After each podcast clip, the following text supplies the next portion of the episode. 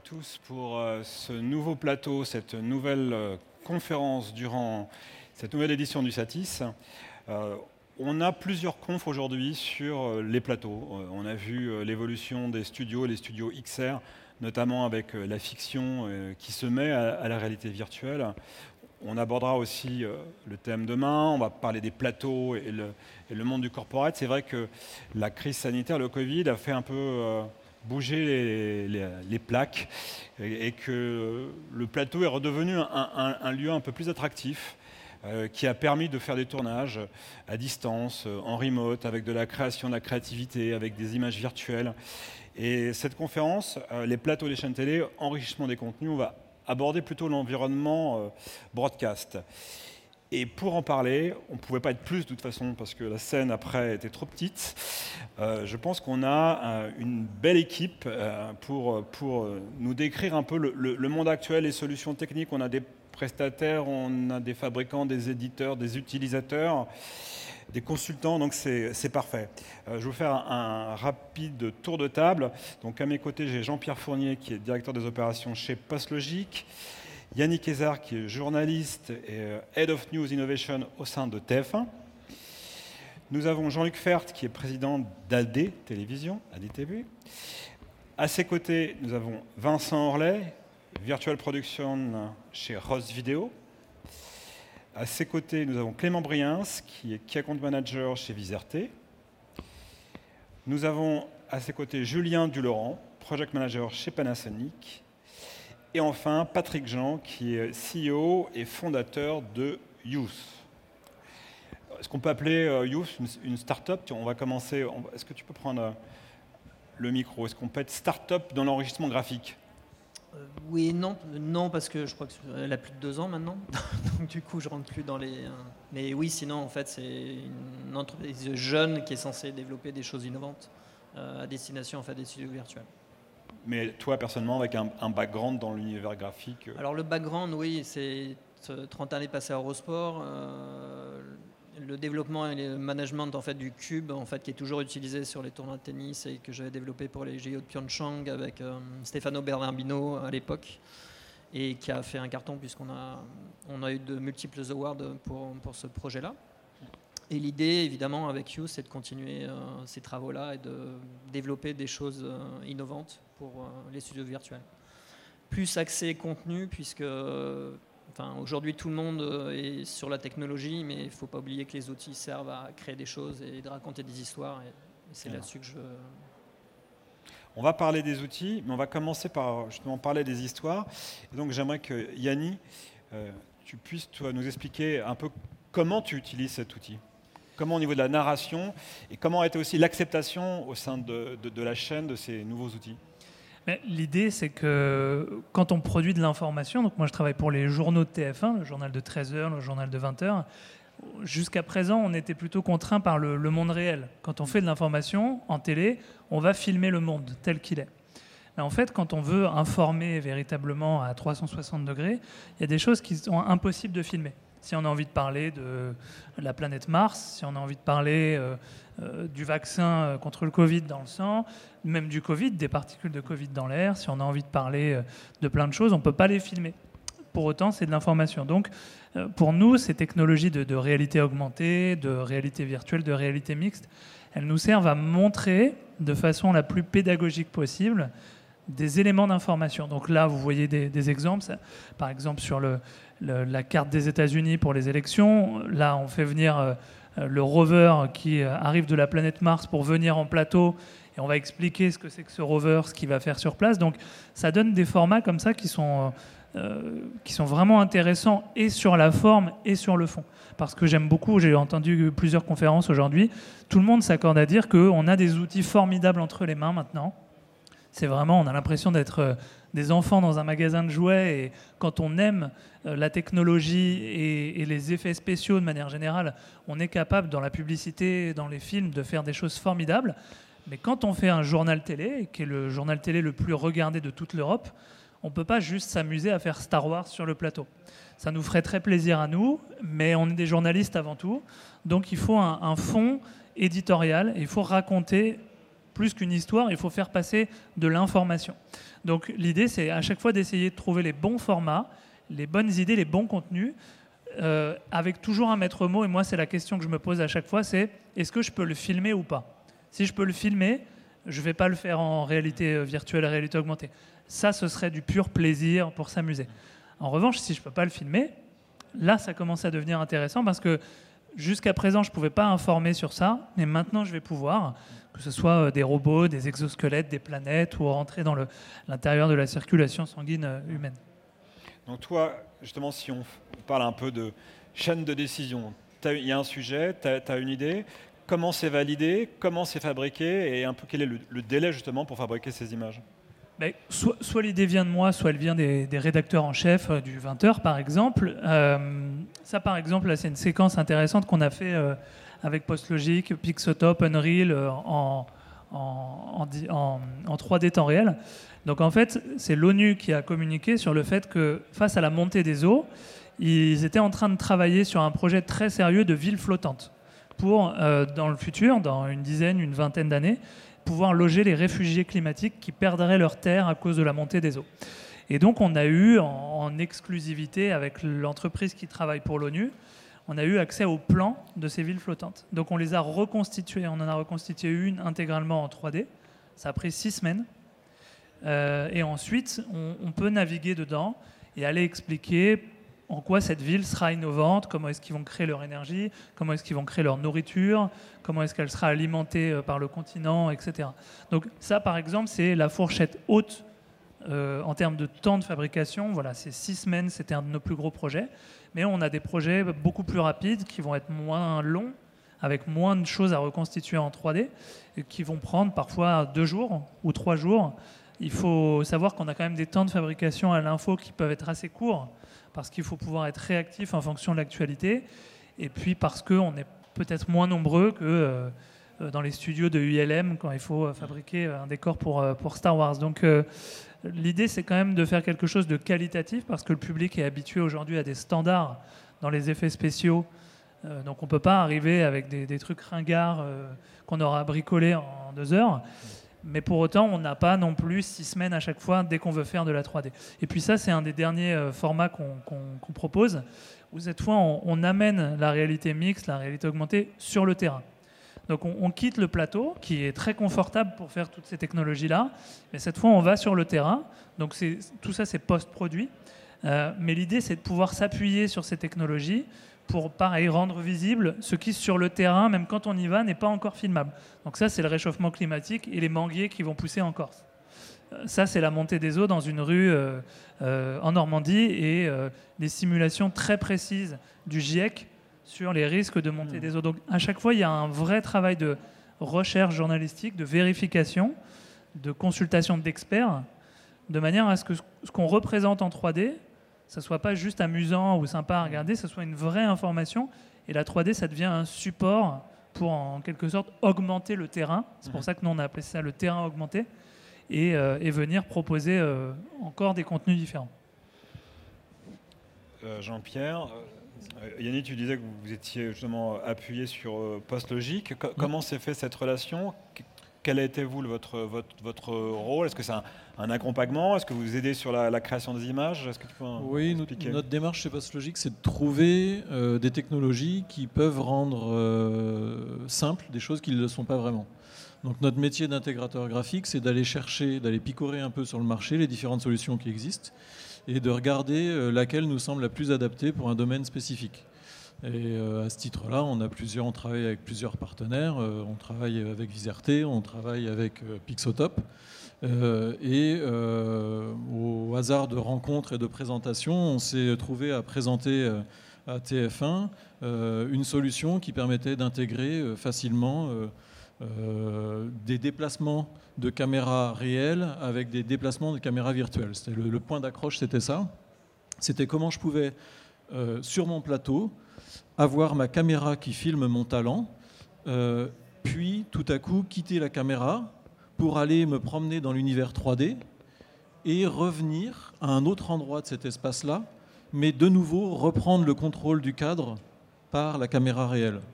Et Pixotop proposait une solution très simple et efficace à mettre en place, et c'est comme ça que ça a démarré. mais voilà, nous, notre, notre credo à chaque fois, c'est d'aller chercher les meilleures technologies pour chercher à trouver les réponses les plus simples pour des problématiques données. Et euh, bah voilà, ça a pris la forme d'une preuve de concept, et puis euh, ça s'est bien passé. Et derrière, on a enclenché différentes, euh, différentes expériences. je crois que la première production, c'était sur les municipales, où là, on avait aussi un challenge qui était d'être capable d'aller. on partait d'une grue qui filmait un bureau et euh, tout à coup, le couloir du bureau devait se transformer euh, sur euh, une esplanade, une place. Et on devait quitter la caméra réelle pour aller sur cette place, puis revenir ensuite. Voilà. Donc c'était de nouveau une tentative. voilà. Si on parle d'outils, c'est vrai que Là, majoritairement, c'est Unreal qui est utilisé. Il y a un autre moteur qui est Unity, mais je dirais que les acteurs présents ici, c'est principalement autour, autour d'Unreal. Qu'est-ce qui va faire la différence entre justement les, les, différents fournisseurs que vous êtes ici? Alors Unreal, on va dire que c'est une espèce de plateforme de base qui fournit un moteur 3D temps réel et euh, un outil euh, d'exposition de, des outils de ce moteur-là. Par-dessus, il va y avoir des intégrations différentes. Euh, Viserté va l'intégrer d'une certaine manière, Pixotop d'une autre manière, euh, Mo6 avec VP Pro encore d'une autre manière. Et nous, notre prétention, c'est d'aller chercher les bons outils pour les bons usages. Alors ensuite, ça va être euh, des détails assez techniques, euh, mais qui s'appuient aussi parfois sur euh, l'utilisateur. Tout comme on fait attention dans la volonté de TF1 sur cette histoire de caméra, partir d'une caméra réelle, puis une caméra virtuelle et revenir à la caméra réelle, l'idée c'était que les mouvements de la caméra face au talent devaient être toujours faits par un cadreur. Parce que c'est un métier de faire du cadre. On ne fait pas du cadre juste avec un joystick, ou en tout cas on ne fait pas du cadre dans une reel, on fait du cadre face au talent. Euh, dans euh, l'idée de Pixotop, dans certains concepts, c'est de simplifier les outils euh, d'ajustement vidéo. Chez Viserté, ça va être de bleurer, de rendre plus transparente l'utilisation du moteur Unreal et du moteur Viserté pour qu'on puisse profiter des meilleurs des deux univers. Chez VP Pro, ça va être comment on fait la passerelle entre le shoot avec sur le mur d'écran et euh, les exports vers le département 3D ou vers les effets spéciaux. Donc chacun va un peu avoir ses domaines de prédilection et nous on va avoir euh, notre avis, en tout cas notre expertise pour essayer d'aider les clients à utiliser les outils dans les meilleures conditions. Vincent euh, Orley, donc Rose, vous avez une, gamme complète, vous êtes aussi un, un des leaders, je dirais, dans tout ce qui est solutions graphiques. Comment vient prendre place euh, ces solutions de studio virtuel dans votre, dans votre environnement, dans votre workflow? Comment ça communique? Et, aussi votre présence sur les, différents plateaux et leur utilisation? En fait, la, gamme de produits ROS étant tellement large et tous les, différents composants ont été créés et conçus pour communiquer entre eux. Donc on a une intégration qui est très profonde entre, par exemple, euh, la robotique euh, de chez ROS, les mélangeurs de chez ROS, et donc toute cette chaîne a été conçue pour, être, pour travailler ensemble. Euh, mais bien sûr, à côté de ça, la solution est complètement ouverte et travaille bien sûr avec euh, la concurrence euh, tout aussi bien, mais peut-être avec un niveau d'intégration qui va être un petit peu moins poussé.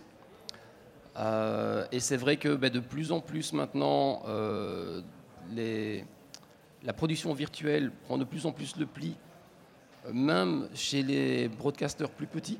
Donc les petites chaînes locales maintenant vont pouvoir je m'excuse, mais j'ai perdu ma voix ce matin sur le stand. Pardon. Euh, Vous voulez un peu d'eau, peut-être? Ça va aller.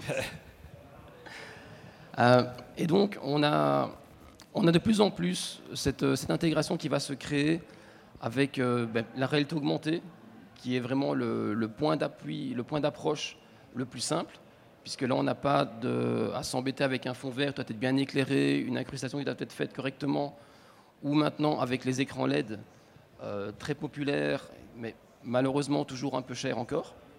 Euh, donc la réalité augmentée dans le sport, dans, le, dans, les news, dans beaucoup de domaines prend de plus en plus de, poids. Et donc c'est vrai que c'est vraiment le genre de solution qui, se, qui explose à l'heure actuelle, et principalement avec la crise Covid, qui a limité beaucoup les déplacements, beaucoup les, productions, tout s'est délocalisé. Donc il fallait des choses qui soient réactives, flexibles, et euh, je pense que c'est un des, points forts d'une des, solutions qu'on met en place. Ce qu'on voyait avec l'exemple euh, justement d'utilisation à, l'extérieur euh, qu'utilise euh, TF1, est-ce que vous aussi, vous avez, on, peut facilement utiliser des solutions de réalité augmentée en, extérieur et à, des budgets raisonnables? Oui, en fait, je pense qu'une des choses les plus, la plus complexe, je dirais, sur la prise de vue en extérieur en réalité augmentée, ça va être le système de tracking que l'on va utiliser qui va, donc, qui va détecter les positions de la caméra pour que le graphisme derrière puisse se positionner là où il doit être dans l'espace. Euh, on va être plus limité sur des systèmes euh, mécaniques, généralement un peu plus lourds, moins portables que des systèmes optiques, euh, puisqu'on a généralement moins de références dans, l'espace. Mais par exemple sur des stades, on fait énormément de, de stades aux États-Unis pour la NFL, la NBA, ce genre de choses. Les, grosses caméras sur câble que l'on voit dans, tous les stades sont aussi un, très bon moyen de pouvoir faire des, grands graphiques avec les résultats, les statistiques des joueurs, ce genre de choses, au milieu du terrain pour vraiment augmenter l'expérience pour le, spectateur. Ross a fait l'acquisition récente d'une société qui est spécialisée aussi dans les, murs LED, enfin les technologies. Est-ce que comment ça va s'implémenter? Est-ce que c'est un, package supplémentaire possible? Euh, Très certainement. Alors, j'ai pas encore beaucoup de détails, c'est très nouveau. Et euh, bon, mais comme on a beaucoup limité dans nos déplacements, on n'a pas encore vraiment pu le, voir. Mais une des premières choses que l'on va faire, ça va être d'intégrer euh, le, pilotage et les rappels des différentes configurations et presets euh, des processeurs de ces murs LED via notre interface de pilotage pour le virtuel. On a déjà intégré les processeurs de chez Brompton, et donc, on va continuer à en ajouter d'autres, et fatalement, les, nôtres, maintenant, puisqu'on a racheté cette société, euh, vont arriver dans, le, dans, la solution très rapidement. Jean-Luc, euh, Jean-Luc Fert, euh, vous, vous travaillez justement dans tout ce qui est interfaçage entre de, la data et la visualisation graphique. On, en parlait ce matin, et justement, le, Comment, on fait, comment on est capable de, gérer le stress du live, surtout sur des élections euh, importantes. On parlait d'élections municipales, il va y avoir des présidentielles bientôt. Quel est un peu à la fois votre métier et, comment on peut gérer ces datas? Alors notre métier, c'est de faire euh, en gros de l'affichage graphique euh, de données, de la mise en forme de données qui vont aussi bien sur les élections de TF1 qu'on fait depuis 12 ans, 15 ans. Euh, sur des jeux tels que The Voice ou Danse avec les stars, euh, euh, mais aussi sur des jeux en virtuel, comme un mot peut en cacher un autre ou mot de passe qui ont été faits totalement sur fond vert. donc en fait, effectivement, la, complexité là, c'est d'intégrer, mais c'est surtout dans du flux. Parce que nous, on, on est sur des plateaux, on tourne en moyenne 5 émissions par jour, parfois beaucoup plus. Euh, donc la difficulté, c'est d'avoir une solution effectivement qui soit fiable, qui soit euh, simple, entre guillemets, mais efficace surtout. Euh, intégré dans Unreal, bah, il y a un SDK, donc c'est relativement la même chose pour à peu près toutes les plateformes. Là, toutes les plateformes sont sur Unreal, donc c'est à peu près pareil pour tout le monde. Donc c'est du temps il y a une dimension sécurité aussi, j'imagine, quand on gère des, événements comme ça. Ah bah oui, euh, notamment euh, quand on est en prise directe avec les serveurs du ministère de l'Intérieur, quand on fait les élections de TF1, vous vous doutez qu'il y a une... Surtout en ce moment avec toutes les attaques qu'on entend parler, tout ça, on a effectivement une bonne dose de sécurité à intégrer dans les systèmes, puisqu'on est en même temps dans la régie finale de TF1 et en même temps connecté au serveur de, du ministère de l'Intérieur. Donc, ça nécessite pas mal de petites astuces pour garantir qu'on ne va pas se faire attaquer euh, à 20h quand on doit afficher la tête du président. Patrick, vous aussi, vous travaillez sur ces problématiques justement d'intégration de, données? Euh, Oui, en fait, euh, ce qu'il faut comprendre, c'est que quand on parle aujourd'hui des moteurs de jeu, c'est donc Unreal et hum, Unity aussi. Et finalement, euh, tout ce qu'on voit aujourd'hui dans les jeux hum, en fait, de nos enfants, c'est des choses qu'on peut intégrer en fait, dans les scènes de réalité augmentée qu'on pourrait développer. Maintenant, après, c'est ce que disait euh, Yanni, c'est qu'à un moment, c'est une question de coût. C'est quand on passe six semaines à développer un environnement. Bah, en fait, on a des, quand même des choix budgétaires à faire et qui ne sont pas qui sont pas en fait dans la production et dans le résultat qu'on verra à l'écran. Et, et, donc du coup, aujourd'hui, il y a plein de constructeurs qui développent des couches. Et l'idée, c'est que ça soit de plus en plus facile et que ça soit vraiment des outils faciles à utiliser. Et, donc, euh, ça avance de tous les côtés. On parlait de data aujourd'hui, des, data. Euh, vous prenez de, de l'e-sport, les data elles sont déjà intégrées. Enfin, elles sont déjà intégrées. Il faut les intégrer aussi dans le moteur, mais je veux dire, il y a déjà des choses qui permettent de, le faire hein, facilement. Et, euh, finalement, c'est vraiment une question de budget et puis de, temps pour réaliser qui fait qu'on va pouvoir faire des choses compliquées ou pas. Mais par contre, du coup, j'ai oublié la question. C'était l'intégration des données. En fait, comme, quel est un peu le, travail? Est-ce qu'il est y a un travail en, amont justement de, de conseil, d'audit sur un parce que là, bon, on a un grand diffuseur qui est TF1, mais ça, ça, pourrait être est-ce qu'une petite chaîne thématique, une locale qui, qui voudrait euh, s'équiper, comment récupérer ces données? Est-ce que c'est des, des, données, euh, des données Là, on travaille avec les différents acteurs. Euh, c'est-à-dire que, euh, par exemple, en 2019, j'ai fait les championnats du monde de, basket en Chine pour la FIBA, où j'avais vraiment un rôle, ils voulaient vraiment apporter la réalité augmentée sur, euh, sur leur phase finale. Et finalement, j'ai discuté avec les mêmes acteurs que je discutais quand j'étais à Eurosport. C'est des boîtes qui viennent faire euh, juste la partie data, qui viennent faire du scoring en temps réel. Et, finalement, quand on veut intégrer de la data et que ça soit rapide et efficace, euh, il faut se connecter le plus près possible des, euh, finalement des résultats. Par exemple, sur les 24 heures du Mans, on travaillait avec, euh, à l'époque, on travaillait avec le chronométreur officiel. Et ça permettait d'avoir sur le plateau qu'on avait sur place, de voir les voitures circuler dans le circuit. Et sur notre map en temps réel, on voyait la voiture qui était au même endroit. Et ça, vous pouvez le faire si vous êtes vraiment sur place à côté et connecté au bon endroit. Et donc l'intégration des datas, euh, bah, après, c'est des process qu'il faut suivre et respecter pour qu'on soit sur, euh, sur quelque chose qui est très rapide. Euh, on avait aussi travaillé sur le Tour de France, comme ça, où les, finalement les coureurs étaient géolocalisés. Et nous, le temps que la vidéo revienne en fait dans les régies, on, était, on, était, on était raccord avec les datas on avait quand même des process data qui étaient, qui étaient longs, mais finalement avec le retard euh, induit par la vidéo, on se retrouvait raccord.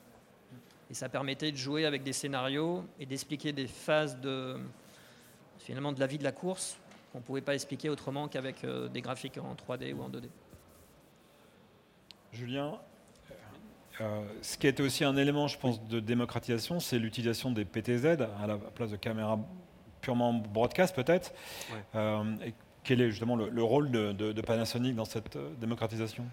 Alors, nous, on propose des caméras pilotées avec joystick, je suis désolé. c'est essentiellement ce qu'on propose. Euh, on a démocratisé clairement cet outil-là, qui était très coûteux au départ. Ça demandait une caméra broadcast plus une robotique. C'est encore le cas pour beaucoup d'applications. Euh, nous, ce qu'on propose aujourd'hui, c'est une solution tout intégrée qui intègre le capteur et la robotique, le tout traqué en temps réel.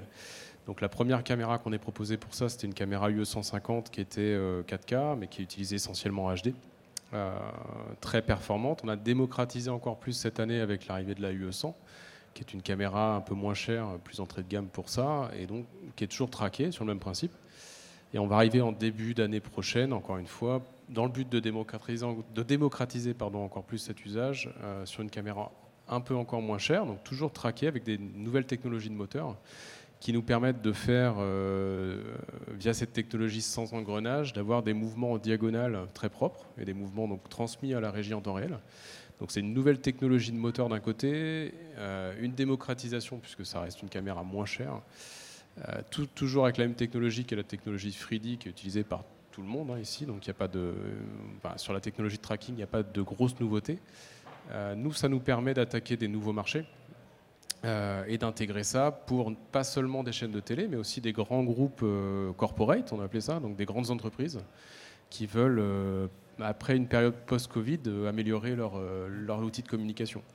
Donc on en vient à faire des plateaux télé en réalité augmentée, euh, ou réalité virtuelle, ou les deux, ou mix réalité, euh, pour des sociétés qui, qui ont des, les moyens de se le payer d'une part, mais du fait que ces moyens sont moins chers et plus abordables aujourd'hui, on, arrive sur ces marchés-là.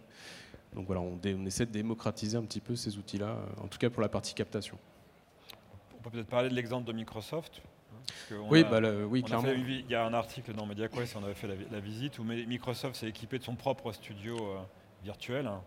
Oui, ouais, c'est exactement ça. Ils ont, euh, ils ont internalisé leur, leur, communication, leur outil de communication.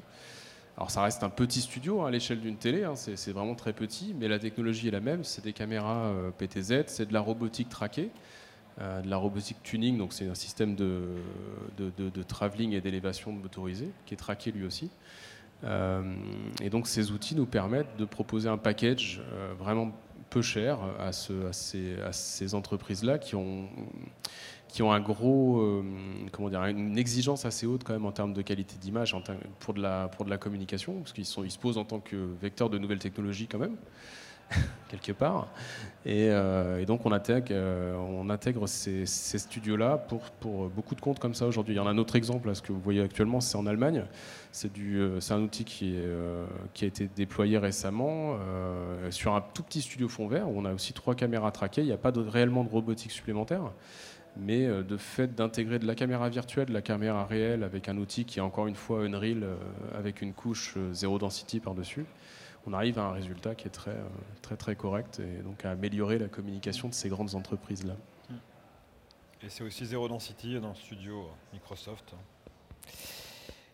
Clément, Clément euh, vous aussi, vous êtes sur la, même ligne de conduite. Vous avez alors, des studios virtuels depuis un moment. Il y a aussi eu le rachat de Newtek et de la technologie NDI. Est-ce que, est -ce que tout ça peut se, peut se mélanger, peut s'hybrider? Absolument. Euh, Aujourd'hui, on voit, bah, comme Julien le décrivait à travers euh, les caméras PTZ, on arrive à une, sorte de démocratisation à travers des outils broadcast qui est utilisé euh, il y a quelques années vraiment seulement sur quelques prestations, sur des plateaux télé. On l'a vu avec l'enrichissement des contenus. Aujourd'hui, on est capable de le faire vers du corporate, vers d'autres plateaux. Donc, c'est surtout qu'on va ouvrir tout ce panel-là.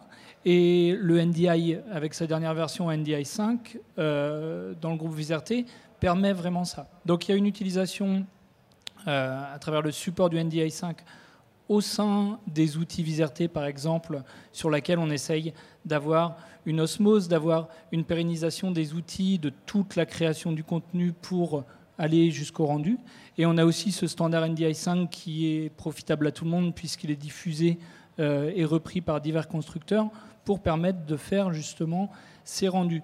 Et donc aujourd'hui, sur des solutions basées autour du NDI, comme on l'avait auparavant autour du SDI, on peut développer et avoir des studios virtuels, des studios avec de la réalité augmentée, des studios hybrides avec tout ce qui est animation euh, de murs d'écran et une couche euh, de réalité augmentée. Donc on a ça. Et à travers, euh, juste pour revenir un petit peu sur les, concepts qu'ont évoqué, qu'ont évoqué Patrick et Julien, il y a aussi le fait de pouvoir manager les budgets, du fait d'intégrer aujourd'hui sur une convergence de moteurs de rendu. On fait un moteur Unreal, mais on est capable, par exemple chez Viserté, de faire un moteur Unreal et un moteur VisEngine dessus, ce qui te permet d'avoir un environnement, donc tout, tout ce qui est bien avec les environnements virtuels. Je change mon studio alors que je reste dans le même fond vert. Euh, je viens ajouter une couche, une, un, une extension d'un set, mais je peux ramener une couche de données devant, je peux ramener du temps réel, soit pour des tableaux de sport, du totem, euh, du jeu télévisé, où on va pouvoir venir euh, faire des choses comme ça. Et on peut imaginer derrière, comme tu as ça centralisé sur un seul et même outil, venir faire de l'interaction avec du téléspectateur, euh, un retour sur du pooling, sur des social media, et bien plus de choses Aujourd'hui, on en est un petit peu aux prémices, on le fait déjà, mais je suis sûr qu'on pourra aller encore plus loin à travers en fait cette convergence de technologies, d'avoir pas seulement que du Unreal, mais d'utiliser à la fois le décor, mais aussi la réalité augmentée et l'intégration des données sans surcharger l'écran. Il faut qu'il y ait une histoire à dire, il faut qu'il y ait toujours le storytelling derrière et un intérêt pour le téléspectateur, mais hum, ces outils-là vont nous permettre de dynamiser encore plus le message. On voit une utilisation effectivement de ces technologies dans, dans les news. sur certaines émissions de divertissement. Est-ce qu'il y a d'autres secteurs justement sur le, sur le broadcast où, tu vois des applicatifs possibles? Alors pour, pour converger un petit peu avec ce que Yanni présentait tout à l'heure, on peut imaginer que euh, tout ce qui est plein air, même un petit, plateau Ligue des Champions type avec euh, les deux présentateurs au bord, du stade. On peut imaginer qu'on vient de rajouter du totem là-dessus. On peut imaginer, je ne sais plus lequel d'entre vous, mais si tu as les caméras et les outils de tracking, c'est vrai qu'en plein air, c'était Vincent, en plein air, on va utiliser plus des aspects visuels, mais on va pouvoir là-dessus venir faire des choses qui sont quand même bien plus dynamiques que ce qu'on avait l'habitude de voir. Est-ce que cette techno s'embarque dans les cas régis qui vont sur les lieux ou ça, ça reste à distance, on travaille en remote? Est-ce qu'on peut travailler en remote? Alors, on peut travailler en remote et c'est ça aussi l'économie d'échelle qu'on va pouvoir faire. C'est-à-dire qu'aujourd'hui, tu utilises dans ton studio fond vert, tu peux venir faire trois émissions différentes puisque tu viens les habiller différemment. Mais on peut imaginer aussi que pour chacun, euh, tu fais trois, trois productions de foot successives à 13h, 15h, 19h. Et en fait, tu vas pouvoir utiliser pour ça, par exemple, une technologie de rendu qui est dans ton data center privé, dans un data center public, euh, c'est-à-dire le cloud, le cloud public. Aujourd'hui, il est vrai qu'on a montré les exemples avec NDI 5 et NDI Bridge il y a quelques jours qui vient d'être publié, qui permettent de faire de, la transmission et de la contribution de signaux vidéo, audio, data euh, sur, euh, sur des réseaux perturbés, sur de l'Internet public. Donc on ouvre vraiment, à mon avis, avec le NDI 5 et aussi toute la palette d'outils qui est disponible autour hein, de, tous les fabricants, mais euh, une ère où on va pouvoir faire du virtuel et de la réalité augmentée à travers des outils qui seront hébergés certainement dans le cloud. Chez, chez Rose, Vincent, c'est aussi la même philosophie? Vous avez aussi cette, euh, cette optique de travailler en remote? Euh, Oui, tout à fait. On a certains clients qui ont, qui ont commencé à utiliser cette technologie. Donc ils viennent euh, embedder les données de tracking dans le signal vidéo. Donc ça peut faire de, très longues distances et puis ça arrive sur les machines, c'est séparé et donc on a le flux vidéo, le flux de données qui arrive et puis tout est recombiné, et puis on peut euh, à ce moment-là euh, repartir sur la réalité augmentée. Et ça permet aussi, avec les enregistreurs qui permettent d'enregistrer tous ces flux, même de refaire une couche par après, par exemple. On veut rajouter quelque chose qui n'a pas été prévu sur le moment même. Si on n'est pas en direct, ben, on peut reprendre le flux image avec des données de tracking et on va rajouter les éléments qui, ont été, qui étaient manquants pour la diffusion finale ça permet vraiment plus de flexibilité et de, réaction sur ce qui aura été fait, produit ou, euh, manquant. Question pour Jean-Pierre. Euh, comment vous, vous voyez le, vous avez une vision peut-être un, peu agnostique sur le, sur, sur, sur le marché, comment vous voyez-vous le, le futur, ce, mélange des, ce mélange des technologies et euh, oui, je sais, c'est la question. C'est la, question. C'est la vision du futur. Ouais, Merci Stéphane. On repassera ça euh, dans, la prochaine édition du Satis. donc, un peu quelle est la, quelle est la, vision et aussi en termes, en termes de demande des, des clients Est-ce qu'il y, a des, il y a des choses que. Est-ce que, vous, est que vous devancez la demande ou il y a des, vraiment des demandes entrantes sur des, sur des projets? Il y a certaines fois où on arrive à devancer, mais enfin, on voilà, on n'est pas plus malin que les autres non plus. On a parfois la chance de rencontrer les bonnes technos euh, avant les autres parce que grâce au salon notamment. Enfin, ces derniers temps, c'est un peu plus compliqué. Euh, ce qui nous aide beaucoup, euh, c'est d'agir dans différents secteurs de métier. C'est-à-dire que post-logique, on est acteur dans le broadcast, mais on est aussi acteur euh, dans le monde de l'animation, dans le monde du laboratoire vidéo et dans le monde des effets spéciaux. Et euh, ça, c'est une vraie chance parce qu'en fait, ça multiplie les rencontres, ça multiplie les problématiques et ça nous met au carrefour de questions. Parfois, on n'a pas plus les réponses que les autres, mais parfois, les interrogations des uns répondent euh, ou sont déjà répondues par d'autres. Et Unreal nous intéresse beaucoup pour ça parce qu'on le voit très transverse. Euh, il agit d'ailleurs même dans d'autres secteurs qui sont un petit peu plus éloignés, mais pas tant que ça, qui sont les secteurs de l'architecture. Euh, et voilà. Donc, ce qu'on imagine pour le futur, c'est quelque chose d'encore plus transverse que ce qu'on a aujourd'hui. Euh, le marché est assez segmenté. Hein, les, modes de fonctionnement et les outils du broadcast ne sont pas exactement les mêmes que ceux de l'animation, qui sont encore différents de ceux des effets spéciaux ou, de l'étalonnage. On imagine que tout ça risque de partager une architecture, une, dorsale commune, avec toujours des verticaux par métier, parce que chaque métier a ses besoins propres, et si on veut être efficace, il faut savoir répondre à ça.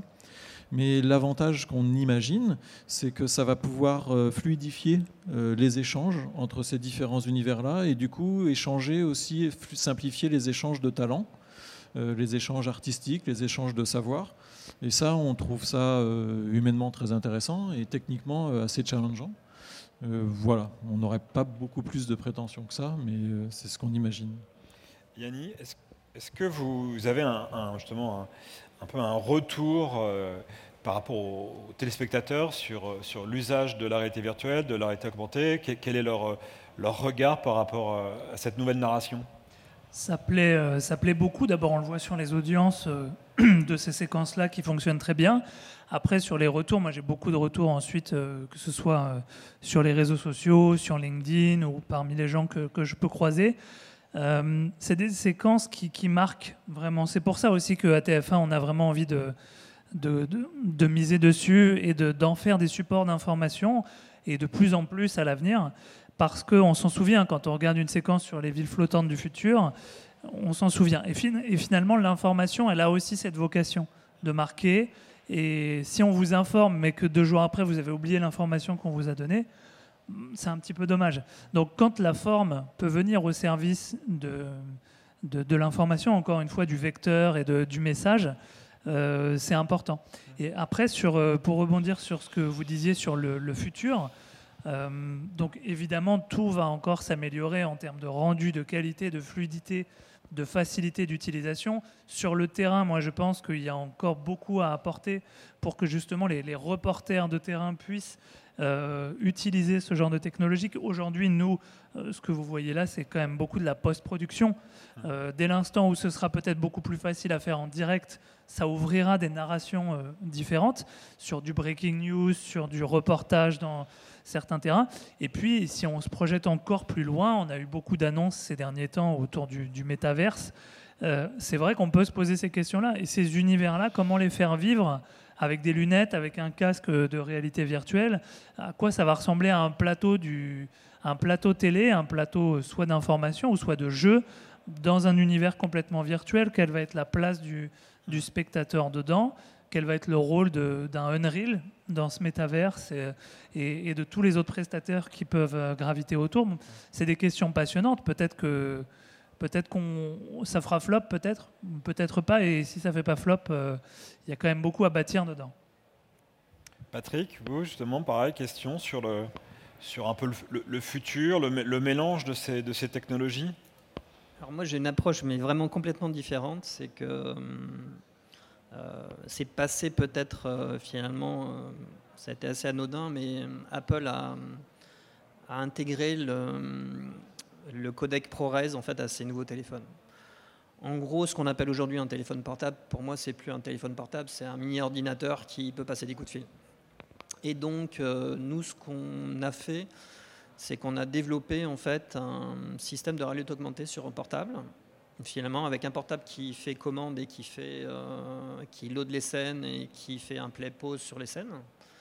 Et finalement, tout ça dans toujours un moteur de jeu et euh, intégré dans un téléphone. Et il faut s'apercevoir aussi qu'aujourd'hui, les téléphones sont utilisés pour jouer aussi, et que les moteurs de jeu fonctionnent très bien dessus. Alors évidemment, on ne va pas faire tourner les mêmes scènes, hein, mais euh, pour moi, le futur, là, si on regarde finalement les caméras, c'est de plus en plus petit. Euh, puis l'avantage de ces technologies-là, c'est qu'on peut faire tourner l'intelligence artificielle dessus sur la partie GPU, donc en fait c'est en plus bien balancé en termes de ressources. Et finalement, c'est un outil, euh, entre guillemets, en devenir. Maintenant, est-ce que c'est euh, les constructeurs de caméras qui vont intégrer euh, plus de choses en premier? Ou alors c'est les constructeurs de téléphones qui vont faire en sorte que ça soit des outils de plus en plus broadcast? Là, la balle est pas dans mon camp en tout cas, mais moi je fais des tests à ce niveau-là et ça marche très très bien. C'est-à-dire que charger 5 scènes et les piloter depuis un téléphone sur un autre téléphone, ça fonctionne très bien en extérieur. Et il euh, n'y a pas de. Enfin, évidemment, ce pas des scènes hyper complexes, mais euh, faire monter une Formule 1 euh, sur un téléphone, tourner autour, la repositionner, faire un point zéro, changer la taille, la rotation et la position, c'est quelque chose qui, qui, fonctionne aujourd'hui. Ces, téléphones sont des outils de production ou des, des outils de Là, aujourd'hui, pour moi, c'est des prototypes, mais concrètement, derrière, vous mettez un enregistreur et ça devient un outil de production. Là, aujourd'hui, les derniers téléphones, je regardais ce matin les derniers téléphones, vous faites du 8K en 30 FPS. Alors je ne dis pas que vous tournez euh, 3 heures avec un téléphone euh, à 40 degrés à l'ombre, ça ne marche pas parce que je pense qu'il va brûler avant la fin, mais voilà, entre un téléphone qui est autour de 500, 500 euros et puis euh, une caméra pro, euh, il faut évidemment bien faire la différence, on ne fait pas du tout la même chose, on n'a pas la même qualité d'image, mais pour des chaînes finalement qui n'ont pas forcément beaucoup d'argent, on pourrait très bien imaginer un plateau avec quelqu'un qui, qui, tourne avec un téléphone, avec euh, de quoi reporter l'image en fait en régie et jouer avec ça. Alors après, évidemment, il y aura toujours un peu de retard, mais euh, finalement, si on ne paye pas, on ne peut pas tout avoir non plus. Donc, euh, où on a des systèmes vraiment qui sont broadcast et à ce moment-là, on paye le prix et, finalement, on, a, on en a pour son argent. Et là, il y a quand même pas mal d'acteurs ici sur ce plateau en fait, qui peuvent le confirmer ou alors on n'a pas de moyens et puis on est malin et puis on utilise ce type de moyens. Mais aujourd'hui, concrètement, euh, enfin, nous, on n'a pas passé deux ans de développement là-dessus. Hein. C'est l'histoire d'un été passé à faire des essais et, vérifier que ça marche, tout simplement. Et en termes d'interactivité, on a vu effectivement, il y, a des scènes qui sont rendues, modélisées. Euh, est-ce qu'on pourrait imaginer, ça, ça, fait aussi un peu partie de, des, scénarios du futur. On parlait de la télévision interactive, télévision linéaire, non linéaire. Est-ce qu'on peut imaginer plus d'interactivité avec, euh, ces contenus, avec le, justement le téléspectateur qui pourrait interagir directement avec un avatar, par exemple, sur une émission en direct? Bah, si on prend le moteur de jeu, finalement, euh, aujourd'hui, on peut déjà partager un environnement avec euh, des personnes. C'est-à-dire que les jeux en ligne ou euh, où vous jouez à plusieurs dans le même jeu, en fait, ça existe déjà, ça fonctionne très bien. Donc on peut très bien imaginer apporter ce type de technologie sur un plateau et faire interagir des personnes euh, qui sont à distance. Par exemple, sur la reconstruction d'une scène de foot, on peut très bien imaginer avoir un entraîneur qui déplace les joueurs sur un écran tactile. Et finalement, c'est la scène euh, qui est au niveau de la chaîne et la personne est, je ne sais pas, à Liverpool en train de, montrer en fait quelle serait la tactique pour le match à venir. Ça, c'est des choses qui sont possibles. Techniquement, tout est là. Hein. Après, il y a juste à aller chercher les bons outils. Sur la partie tactile, c'est pareil. Euh, si vous prenez un écran capacitif, en gros qui va réagir comme votre téléphone portable, euh, vous faites exactement ce que vous faites avec votre téléphone portable. Alors que c'est un écran que vous pouvez placer dans un studio et jouer avec. Nous, ce qu'on avait fait sur les 24 heures du Mans, c'est qu'on avait pris euh, Tom Christensen, sans brief. Euh, on lui avait fait une carte 3D, il zoomait, il pouvait dessiner dessus, effacer, euh, appeler des vidéos qui étaient connectées avec un LSM. Et, il y avait juste un socle Unity avec un LSM connecté avec un CardoProd. Et ça fonctionnait très bien, avec les datas qui venaient évidemment du chronométreur officiel. Et ça, ça fonctionnait. Bon, après, ce pas des petits projets non plus. Sur ce projet-là, il y a quand même eu du développement pour connecter les datas, pour que ça arrive en temps réel et que ça soit bien fait. Mais, euh, mais concrètement, il n'y a rien d'impossible. Quand on connaît les technos, après, euh, c'est les couches qu'on va rajouter dessus. Euh, finalement, quand tout à l'heure on parlait de Visarté qui avait sa couche, pourquoi en fait ils utilisent le moteur Visarté? Parce qu'ils ont tout un tas d'automatismes qui sont faits et une couche intelligente qu'il n'est pas, euh, enfin, qu'il pas nécessaire et intelligent de redévelopper dans Unreal pour l'instant. Mmh. Tant qu'elle est existante et qu'on peut la, finalement la mélanger avec le reste, euh, voilà, ça fonctionne et il n'y a pas de raison de faire autrement. Euh, Vincent, vous parlez d'exemples tout à l'heure, je ne sais plus si c'était à la NFL ou des grandes ligues sportives américaines.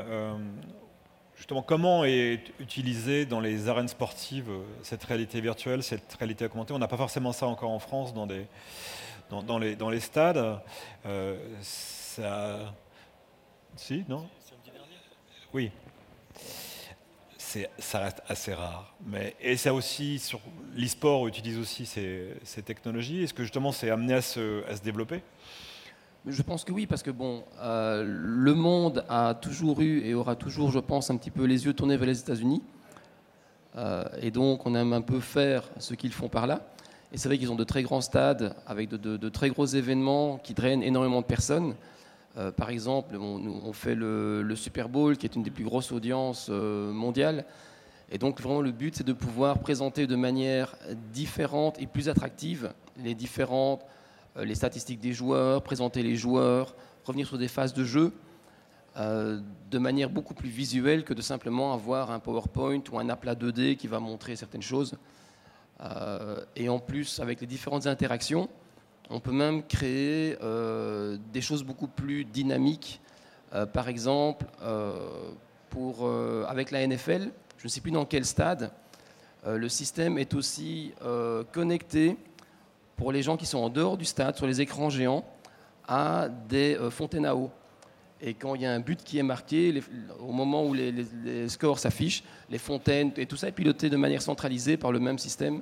Et donc vraiment, cette interaction dans tous les sens, euh, tout est vraiment d'attirer les gens, de leur donner envie de revenir et de regarder, de s'intéresser vraiment à... et de ne pas partir pour rater ce qui pourrait se passer. Quoi.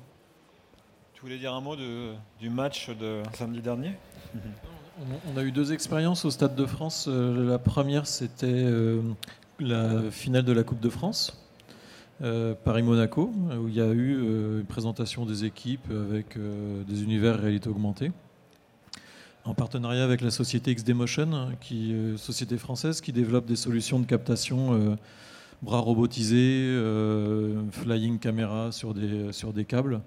Et euh, on a refait cette expérience-là euh, samedi dernier sur le match euh, France-Argentine. On aura la même chose sur France-Nouvelle-Zélande. On le fait aussi dans, le, dans les chevaux, le, final, enfin le, Grand Prix de l'Arc de Triomphe à Longchamp. avec AMP, où là il y avait présentation des courses, résultats du vainqueur, nom de la course, écran géant, jumbo en permanence. Donc 6 heures de direct avec de la réalité augmentée euh, hum. tout le long. Donc oui, ça, arrive. Euh, le sport est un bon support pour ça parce que euh, c'est propice aux statistiques, un peu comme les élections. Voilà, donc quand il y a des statistiques, c'est sympa à montrer en 3D. Hein. Hum. c'est propice à des événements un peu ludiques aussi. Et puis, et puis, je ne sais pas pourquoi, mais le spectateur d'événements sportifs aime bien, aime bien la nouveauté globalement. Et ça, le, retour est souvent très positif. Donc, ouais, on peut imaginer Paris 2024, euh, déjà, euh, ça ah, sera. J'imagine, oui, alors ça se, souvent ça se gère au niveau des. Euh, même des, diffuseurs mondiaux, etc. Mais oui, enfin, les grands événements sportifs seront de plus en plus avec de la réalité augmentée, graphique. Ça, ça, enfin, je pense que c'est une évidence. Et est-ce qu'il y a besoin de nouveaux talents, de nouvelles compétences, euh, de gens informés euh, Parce que c'est vrai qu'on n'est plus sur Instinct T où on tapait. C'est ça, il y a des profils différents. quel est, euh, on en parlait sur la conférence précédente, il y, a, besoin de nouveaux talents. Est-ce que c'est la, la, même chose?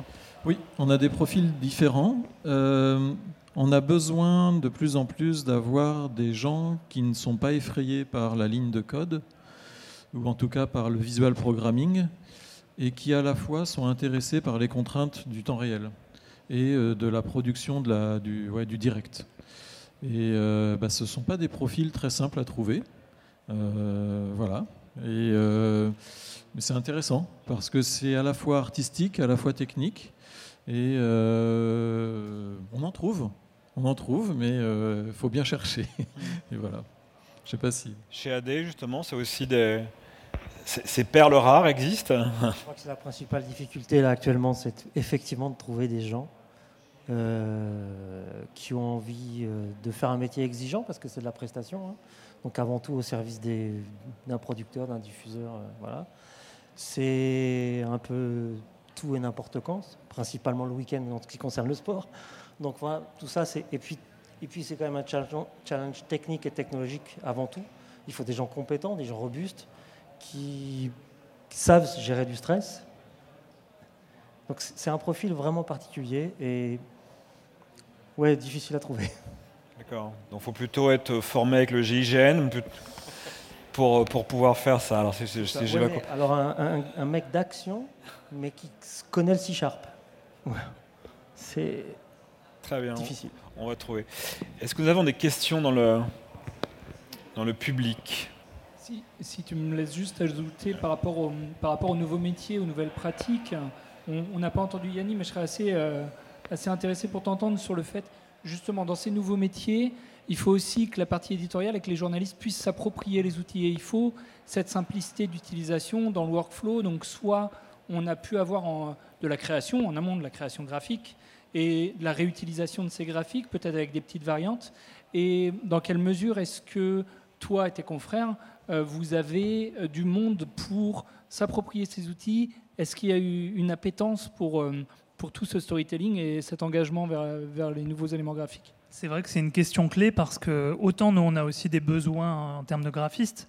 Et quand on voit comme c'est compliqué de trouver des gens compétents et intéressés par, par ces domaines-là, si en plus vous réduisez encore plus la portion du gâteau parce que là, on n'est plus dans dans un film, dans de la science-fiction, même dans du sport, on est dans l'info. Donc c'est encore quelque chose de différent, peut-être qui n'attire pas tout le monde. Euh, donc déjà en termes de graphiste, ça peut être compliqué de trouver euh, les bons talents, mais c'est vrai que de trouver aussi des journalistes qui savent écrire avec ces formats, qui savent se balader dans un fond vert et regarder là il se passe ci, là il se passe ça, on voit rien du tout, mais je vous emporte avec moi dans l'histoire, c'est pas simple. Moi, j'en fais beaucoup. Ça fait dix ans que je, fais ça. Euh, J'essaye d'accompagner, de former aussi d'autres journalistes à TF1 pour, euh, qui ont envie, qui ont euh, ces centres d'intérêt, et de les accompagner notamment sur le format euh, sur le terrain où on rajoute de, la post-production comme ça. On, essaye de tourner un petit peu. Hier soir, dans le 20h, si vous le regardez en replay, vous allez voir ça. Il y a un autre journaliste justement qui s'est un petit peu approprié ce format, qui a fait un truc sympa sur les, ponts imprimés en 3D euh, donc, euh, non, c'est pas simple.